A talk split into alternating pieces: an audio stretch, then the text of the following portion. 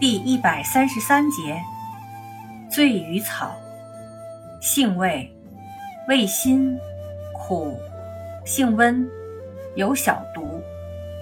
归经，归肺经、胃经。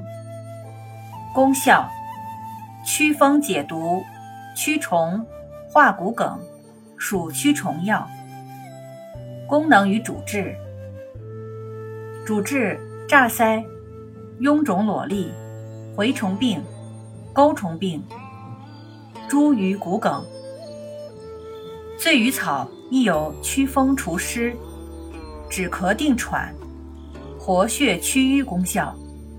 临床上可用于治疗支气管炎、感冒、咳嗽、哮喘、风湿性关节炎以及跌打损伤、外伤出血，还可治疗。烧伤、烫伤、钩虫病，可做杀蛆灭结节用。用法用量：内服煎汤，十至十五克，鲜品十五至三十克或捣汁；外用适量捣敷。